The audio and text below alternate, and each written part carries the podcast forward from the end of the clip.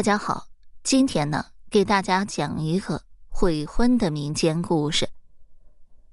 北宋年间，河间府有个县令，名叫赵玉明，为官清廉，判案公正，是一个难得的好官。这赵玉明呢，有一个儿子赵玉清，从小就和县里的大户人家李员外的女儿阿莲订了婚约，两家互相来往，就等着两个孩子长大结婚呢。谁知在赵青十五岁那年，父亲赵玉明一病不起，没几个月便去世了。赵青安葬了父亲，又守丧三年，家中没有了生活来源，生活过得一贫如洗，只剩了几间破房子。好在赵青读书刻苦，有望考取功名。可是李员外见赵青一家上顿不接下顿，于是就有了悔婚的想法。李员外与夫人商量：“这赵家一贫如洗，眼看就到了婚嫁的日子，可是他连礼金都凑不出来。我看还是把这个婚约取消了吧。”他夫人说道：“这赵家虽然穷了，但是从小许下的婚约，怎么能说退就退呢？”李员外说道：“我让人啊去和他说，如今婚礼将近，催他筹备聘礼。”他一定没有钱财筹备，但是他不好说没有钱财，肯定会情愿退亲。这样让他写一封休书啊，这样不就可以了？李夫人却担忧道：“阿莲这个孩子性格倔强，只怕他不肯呢。等写了休书，到时他也没办法了。你也去劝劝他。”这李夫人来到女儿房间，将事情说了一遍。阿莲却说道：“作为女子啊，要从一而终。父亲如此嫌贫爱富，没有一点道德，我是不会答应的。若是因为赵公子拿不出聘礼，我宁愿孤独一生。你们若是强迫我，我就一死，表明心志。”李夫人见女儿如此倔强，真的害怕女儿做出傻事，于是想出了一个计策。偷偷的见一面赵青，然后资助他一些钱财，让他准备聘礼，这样两个人就能成婚了。于是和女儿偷偷商量此事。第二日，阿莲让随身丫鬟去集市上买些东西，然后找到赵青，将自己的打算说给赵青。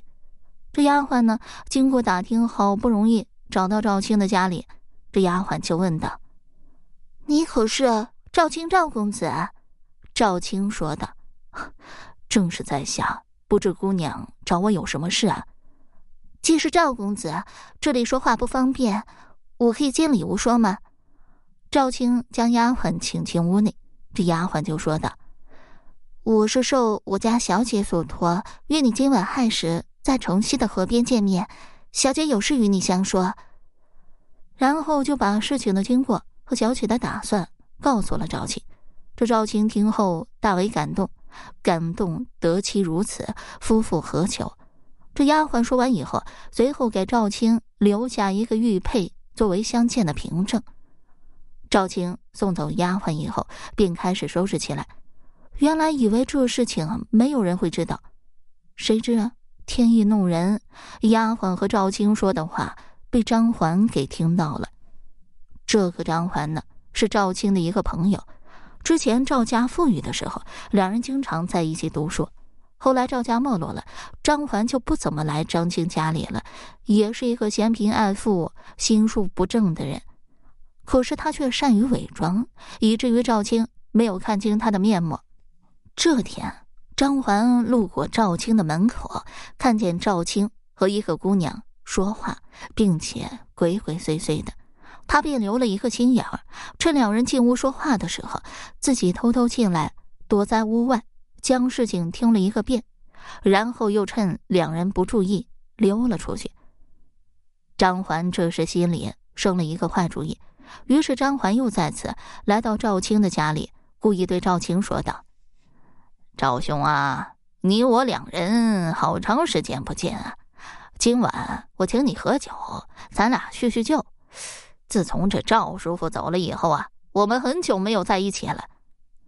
赵青想着今晚有事儿，便推脱道：“感谢张兄的款待，可是今晚在下有事情，改天吧。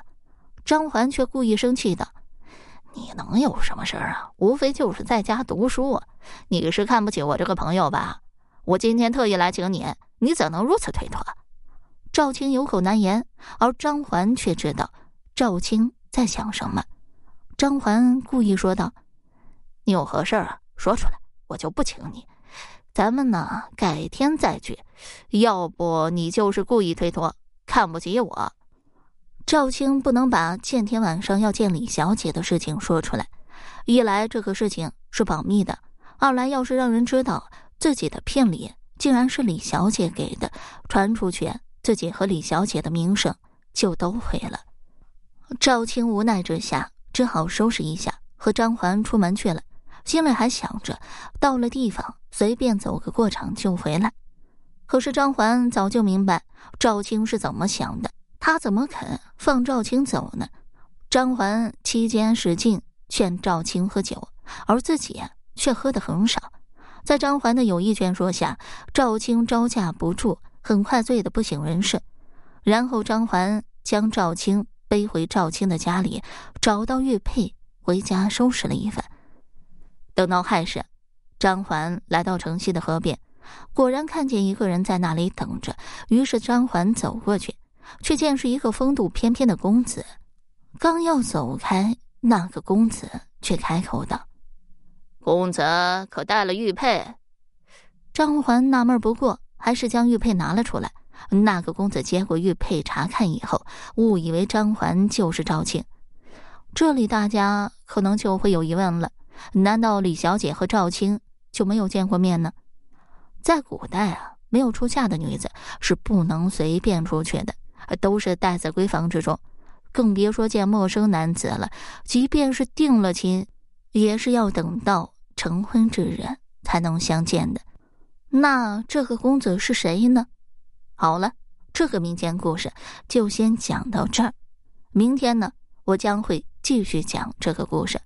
如果您对其他民间故事感兴趣的话，点个关注，来个赞，我接下来还会为你讲更多、更加精彩的。